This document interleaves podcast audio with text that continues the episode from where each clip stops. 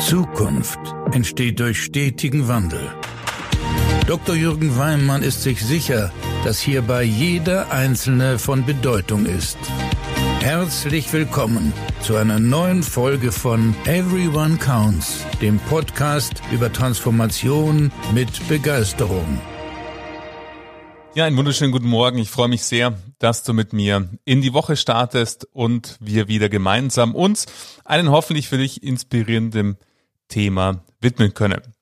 Aktuell nehme ich in vielen Häusern wahr, dass sie sich natürlich damit beschäftigen, wie gelingt es auch weiterhin tragfähig mit dem Geschäftsmodell einer Bank oder Sparkasse in die Zukunft zu kommen. Und eine Komponente ist dabei natürlich zu schauen, wie effektiv gehen wir mit unseren Personalressourcen um, sind die richtig allokiert und passt das zu dem, was wir unternehmerisch vorhaben. Und ein Aspekt, der mir dabei immer wieder auffällt, ist, dass diese Diskussion, finde ich, manchmal viel zu entmenschlicht und quantitativ stattfindet, als sie beidseitig, sowohl quantitativ als auch qualitativ zu diskutieren. Und genau darum geht es in dieser Folge ein paar Impulse zum Thema, wie kann es gelingen, die vorhandenen Ressourcen so zu nutzen, dass der bestmögliche unternehmerische Mehrwert für die Bank oder die Sparkasse entsteht. Schön, dass du heute wieder mit dabei bist.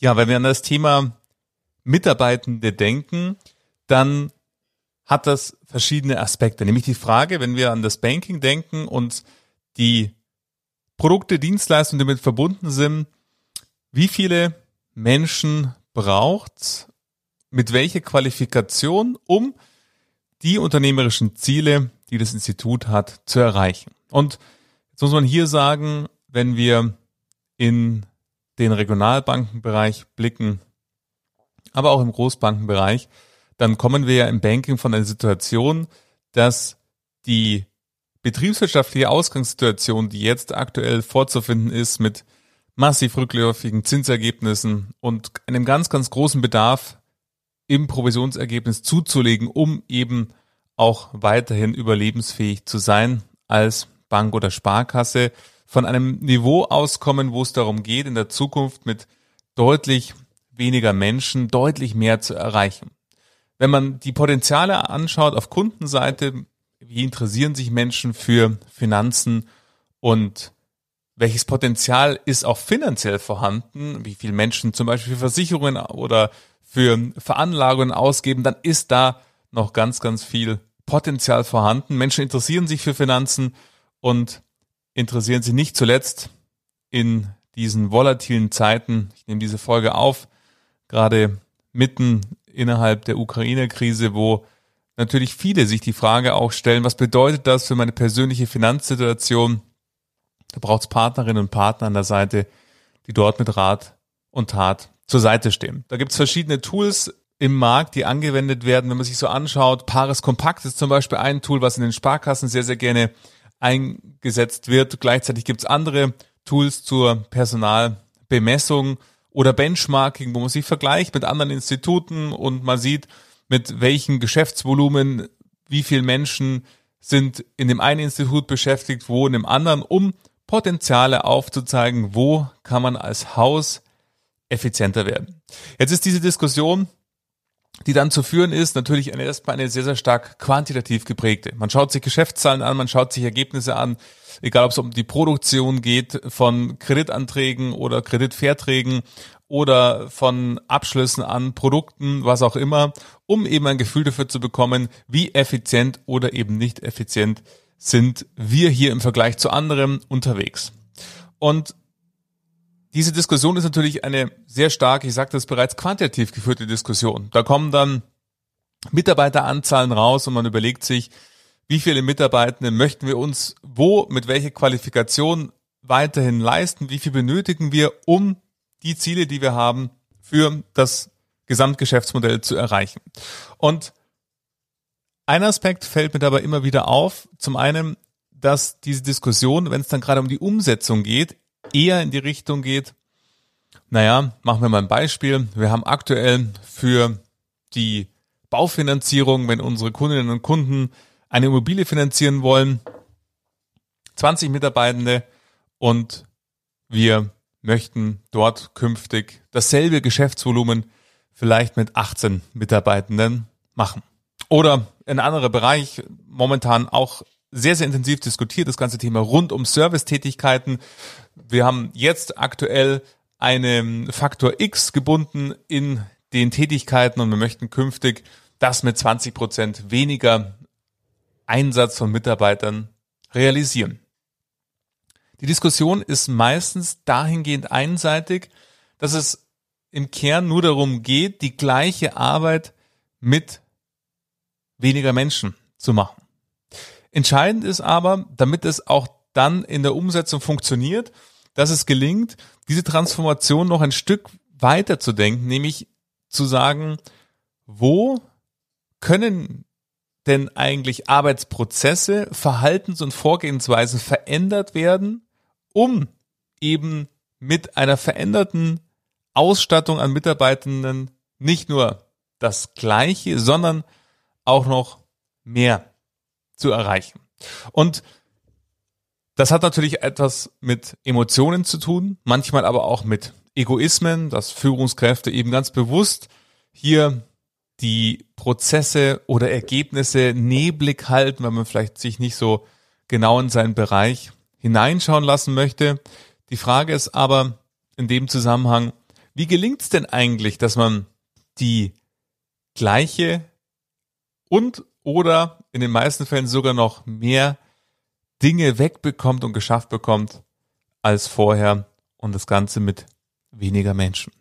Und ein Aspekt, der mir immer auffällt und den möchte ich dir als meinen ersten Impuls hier mitgeben, dass es vor allen Dingen darum geht, dass diese Diskussion nicht nur rein quantitativ geführt wird. Wenn wir einen Bereich nehmen und sagen, da sind heute 35 Menschen beschäftigt und wir möchten künftig dort mit 25 Menschen auskommen, weil das ist auf jeden Fall, und das werdet ihr auch immer wieder sehen und merken und erleben, es geht schlicht darum, mit weniger Menschen mehr zu erreichen. In einigen Bereichen, und das betrifft nicht alle gleichermaßen, es gibt auch einige Bereiche, da braucht man deutlich mehr Menschen, weil das Potenzial größer wird und äh, noch viel, viel Potenzial da ist, was es gilt zu heben. Da kann man auf jeden Fall investieren, wenn man in das Private Banking blickt oder ins Firmenkundengeschäft. Da ist noch ganz, ganz viel Potenzial, was momentan bei anderen Instituten lagert und noch nicht gehoben ist. Da kann man natürlich investieren, aber gleichzeitig gibt es auch Bereiche, da geht es vor allen Dingen darum, wie können wir mit weniger Menschen mehr erreichen. Und wenn wir diese Diskussion rein quantitativ führen, ist das mal ein erster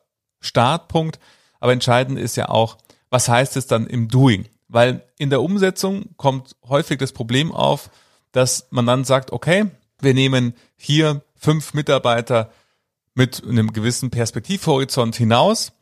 Wenn aber dann die Art und Weise, wie gearbeitet wird, gleich bleibt, dann fängt das natürlich hinten und vorne an nicht zu funktionieren. Die Leute bauen Überstunden auf, die Arbeitsbelastung steigt massiv und die Menschen sind irgendwann mal einfach schlicht frustriert weil sie permanent überlastet sind.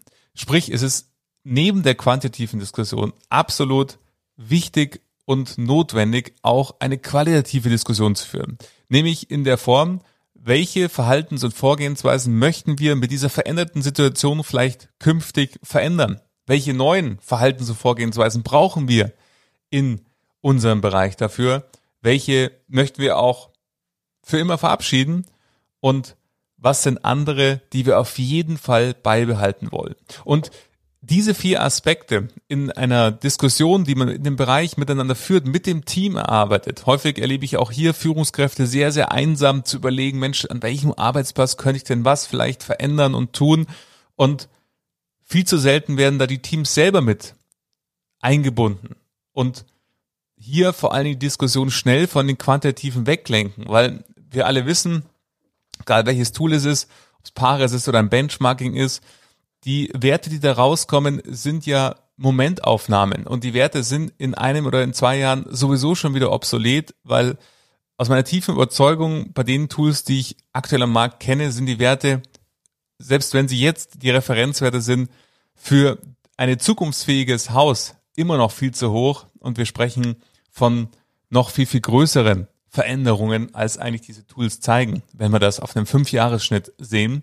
Und somit sollte man aus meiner Sicht die Diskussion, und ich habe da sehr, sehr gute Erfahrungen gemacht, sie sofort mit dem Team auch gemeinsam zu diskutieren, weg von dem Ist-Zustand der Quantität hin zu, lasst uns doch mal auf diese vier Komponenten gucken, wenn wir uns überlegen, wir möchten deutlich mehr Ergebnisse liefern, wir möchten deutlich mehr erreichen im Vertrieb, wir möchten deutlich bessere Vertriebsunterstützung bieten, wenn ich an ein Vertriebsmanagement denke. Wir möchten deutlich mehr und schneller für unsere Kundinnen und Kunden Kreditentscheidungen treffen, wenn ich an die Marktfolge denke.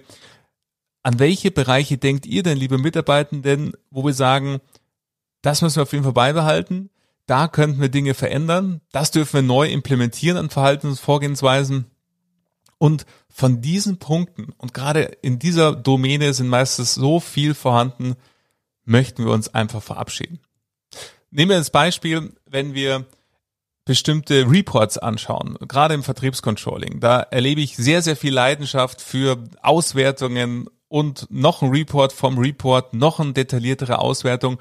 Und da dürfen wir die Frage stellen, wie viel haben uns denn diese Reports in der Vergangenheit geholfen? Und sind es diejenigen, die auch uns wirklich für die Zukunft wappnen, die uns so Informationen liefern, wie wir sie brauchen, um gemeinschaftlich mehr zu erreichen? Oder ist auch da einfach viel entstanden an Reports, die vielleicht nur noch von einem Teil oder im schlimmsten Fall von nur noch ganz wenigen oder gar keinen Mitarbeitern mehr gelesen werden? Also wovon können wir uns verabschieden? Von dem her, mein erster Gedanke, wenn wir, ähm, ich habe es mal so getauft, Work Smart, Not Hard, anschauen, dann geht es vor allen Dingen darum, die Diskussion, wenn man mit weniger Menschen mehr erreichen möchte, nicht nur quantitativ zu führen, sondern vor allen Dingen qualitativ und die qualitative Diskussion nicht bei geschlossenen Türen nur als Führungskraft mit sich selbst oder mit vielleicht anderen Führungskollegen, sondern mit den Teams. Die Teams wissen viel, viel besser Bescheid im Detail, wo wird aktuell Zeit liegen gelassen, wo gibt's vielleicht liebgewonnenes, anderer Führungskräfte, andere Bereichsleiterinnen, Bereichsleiter des Vorstands, wo auch immer, wo man einfach mal sagen darf, brauchen wir das noch? Macht es noch Sinn, das auch weiterhin für uns beizubehalten? Und wenn du diesen Podcast schon eine Weile hörst, dann hast du vielleicht auch die Folge zu der ABC-Methode gehört. Und falls du die ABC-Methode noch nicht kennst, ich verlinke unten in den Show Notes die entsprechende Folge in der ich über die ABC-Methode im Detail gesprochen habe. Kurzum, die ABC-Methode kann auch eine Möglichkeit sein, die Denkprozesse im Team und auch erstmal für die Führungskraft dort anzureichern, indem man sich, das A steht für ein extrem ambitioniertes Ziel, was man sich kaum vorstellen kann, das zu erreichen, B für eher eine mittlere Intensität und C für ein aus heutiger Sicht realistisches Ziel. Und wenn man hier mal rangeht und sagt, ich habe auf der einen Seite die Paaresergebnisse und ich gehe einfach in meinem A-Zustand und A-Szenario einfach mal davon aus, dass diese Ergebnisse bezogen auf die Referenzwerte nochmal um 40 Prozent unterschritten werden dürfen. Was heißt das dann für meine tagtägliche Arbeit, für meinen Bereich, für meine Sparkasse? Was dürfen wir dann? Und da sind wieder diese vier Domänen weglassen? Was dürfen wir verändern? Was dürfen wir neu integrieren? Und was müssen wir unbedingt beibehalten? Und du wirst merken, je konsequenter und intensiver du dich mit dieser Methode und diesem Gedankenspiel mal darauf einlässt, du wirst wunderbare Ideen und Gedanken finden, wo du merkst, ja, stimmt, wenn wir bei einem A-Szenario denken, dann dürfen wir das noch verändern, dann dürfen wir das noch weglassen. Und diese qualitative Diskussion, die ist absolut notwendig, um in einen anderen Zielzustand zu kommen. Weil sonst, ich hatte es bereits gesagt, entsteht das, was ich leider auch häufig wahrnehme, dass man eben nur sagt, ja, okay, wir gehen jetzt hier den Weg des leichtesten Widerstands, man hat hitzige Diskussionen innerhalb des Vorstands und dann vor allen Dingen mit den Führungskräften. Und man einigt sich dann auf einen Zielwert in drei oder vier Jahren. Und dann gehen die Abteilungsleiterinnen und Abteilungsleiter her und sagen, ja Mensch, wen habe ich denn da? ach ja, toll, die Person geht in Ruhestand, die ist dann in der Vorruhestandsregelung wunderbar, dann habe ich ja schon meinen Beitrag geleistet. Aber vielleicht ist der Beitrag viel, viel größer möglich. Vielleicht ist das genau der falsche Weg, weil man eben dann, wenn diese Personen in den Ruhestand treten, immer noch in einer alten Vorgehensweise und Prozesse unterwegs ist und man hätte doch die Zeit nutzen können, diese drei Jahre, wo die Menschen noch da sind, gleich die Prozesse umzustellen, gleich drauf zu schauen, was wollen wir weglassen, was wollen wir neu machen, was wollen wir verändern, um einfach von einem ganz anderen Niveau dann ausgehend in drei Jahren unterwegs zu sein und nicht dann erstmal drei Jahre weiter so machen wie bisher und dann auf einmal festzustellen, uh, jetzt knirscht es aber hinten und vorne, wenn die Personen dann sind. Von dem her, mein klarer Appell, bitte führt die Diskussionen, wenn es um weniger soll mehr erreichen geht, nicht nur quantitativ, sondern qualitativ helfen kann dabei. Die ABC-Methode, die verlinke ich, wie gesagt, unten in den Show Notes, als auch vor allen Dingen führt diese Diskussion nicht ganz alleine mit euch selbst oder im kleinen Kreis, sondern bindet da auch die Mitarbeitenden mit ein, weil die die Details viel, viel besser kennen, als die Führungskraft es kennen kann. Ein weiterer Aspekt, der in diesen Tools, egal ob wir von Benchmarking, Betriebsvergleichen oder Pares Kompakt oder anderen Möglichkeiten zur Messung von Effizienz bezogen auf den Personaleinsatz gehen, ist, dass bestimmte Aspekte überhaupt gar nicht in dieser Messung oder in diesem Benchmarking hier mit gemessen werden können, beziehungsweise gemessen schon in Form von Zeit, aber wenn wir an die Lösung denken, bezogen, wie können wir diese Zeitpotenziale heben, keine Lösungen aus dem Tool ableitbar sind. Ich mache ein Beispiel, das Thema eines aus meiner Sicht der Top-Produktivitätskiller Meetings. Meetings und Besprechungen. Das beginnt alleine schon bei der Art und Weise, wie das durchschnittliche Meeting vorbereitet ist, nämlich meistens gar nicht, sondern es gibt eine Einladung im Outlook, die Menschen treffen sich, egal ob virtuell oder persönlich. Wenn man Glück hat, gibt es noch eine Agenda, so dass man weiß ungefähr, was wird besprochen. Aber häufig ist gar nicht klar, was soll denn das Ergebnis sein dieser Zusammenkunft? Was soll nach dieser Besprechung anders sein wie vorher? Und im Vorhinein sich darauf dezidiert vorzubereiten und dann mit konkreten Gedanken, das heißt ja so schön nachdenken, funktioniert am besten alleine, nicht gemeinsam, sondern dann über das Nachgedachte in einem Meeting darüber zu sprechen, zu diskutieren, Lösungen abzuleiten und dann auch konkret zu verbleiben. Und so häufig wird Zeit damit wirklich verplempert, weil Meetings weder klaren Zielsetzungen folgen, noch die Teilnehmenden vorbereitet in ein Meeting gehen, sondern man dann, wenn das Meeting begonnen hat, eher versucht, diejenige oder denjenigen, der am wenigsten vorbereitet ist, doch noch irgendwie in die Diskussion mit einzuladen und im schlimmsten Fall das Ganze zu dem, was ich betreutes Vorlesen hermündet, nämlich, dass eine PowerPoint-Präsentation, die alle haben, dann nochmal Stück für Stück vorgetragen wird, wobei man die vielleicht Vorfeld verteilen hätte können, lesen können und dann nur noch die Punkte diskutiert, die unklar sind. Und wenn wir das zum Beispiel ansehen, dann würde ich jetzt mal die steile These hier in unseren schönen Podcast-Raum werfen, dass in mindestens 40 Prozent der Meetings da noch Luft ist an Zeit, die man sparen kann. Wir alle haben das erlebt, zum Beispiel im Unterschied von persönlichen zu virtuellen Meetings. Was nicht heißen soll, dass virtuelle Meetings immer die beste Wahl sind. Ganz im Gegenteil, wenn es um Kollaboration, um Ideenfindung, um miteinander was kreieren, sind persönliche Meetings nach wie vor die beste Wahl. Aber wir haben auch erlebt, es gibt virtuelle Meetings, die sehr effizient sind und wo es deutlich besser ist, sich virtuell treffen zu können. Und hier beginnt auch schon oftmals die Möglichkeit oder eben die Nichtmöglichkeit, dass es diese Möglichkeit zum Treffen virtuell gar nicht technisch funktioniert, dass nur bestimmte ausgewählte Personen sich virtuell treffen können. Somit muss man sich immer persönlich treffen. Und jetzt wollen wir mal uns das nur vor Augen führen. Nehmen wir ein Haus, wo ich mich technisch eben nicht virtuell mit meiner Kolleginnen und Kollegen treffen kann. Und dann treffen wir uns persönlich und das auch noch unvorbereitet und am besten noch mit einer PowerPoint, die dann irgendeiner vorliest. Und uns überlegen, wie viel Zeit und wie viel Meetings vielleicht dieser Art gerade in deinem Haus, deiner Sparkasse, deinem Bereich noch so stattfinden. Und wenn wir uns überlegen, was da für eine Chance drin steckt, die leider Pares Kompakt eben nicht als Einzelaufgabe ausweisen kann und die Benchmarking Tools ebenso wenig, die aber trotzdem unfassbare Zeitfresser sind, die dort einfach unfassbar viel Geld verbrennen. Und ich könnte weitere Beispiele nennen. Ich verlinke dir mal, ich habe noch weitere Produktivitätskiller identifiziert, die mir immer wieder begegnet sind und ich habe die mal zusammengefasst in ein Thesenpapier. Auch das verlinke ich dir unten in den Show Notes. Schau mal rein.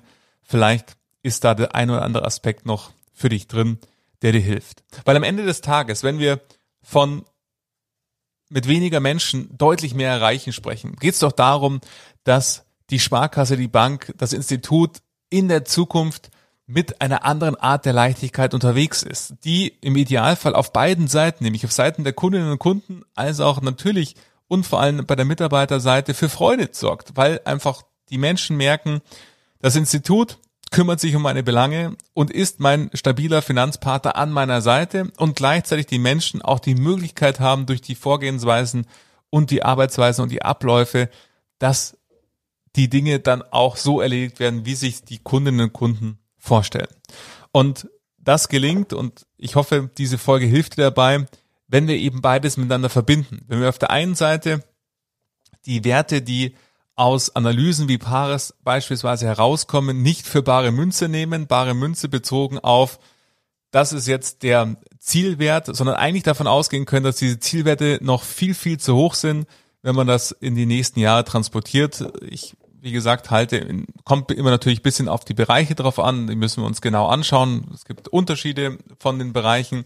Aber bei den meisten Bereichen kann man davon ausgehen, dass die Referenzwerte weiter sinken werden und müssen und somit wir diese Diskussion qualitativ unbedingt führen müssen, nämlich hinsichtlich der Verhaltens- und Vorgehensweisen. Und ich habe dir ein paar Aspekte in dieser Folge genannt, was da helfen kann und ich verlinke, wie gesagt, die ABC-Methode als Podcast-Folge unten in den Show Notes und auch mein Thesenpapier zum Thema Produktivität entfalten. Wo bleiben eigentlich Zeiten liegen? Und Meetings war ein Beispiel, was ich dir gemacht habe. Und vielleicht warst du in der letzten Zeit auch in so einem Meeting. Und falls das der Fall sein sollte, dann mach doch bitte du im nächsten Meeting den Unterschied, indem du die Einladende, den Einladenden höflich fragst, was wollen wir denn erreichen in dem Meeting? Ich komme gerne mit dazu.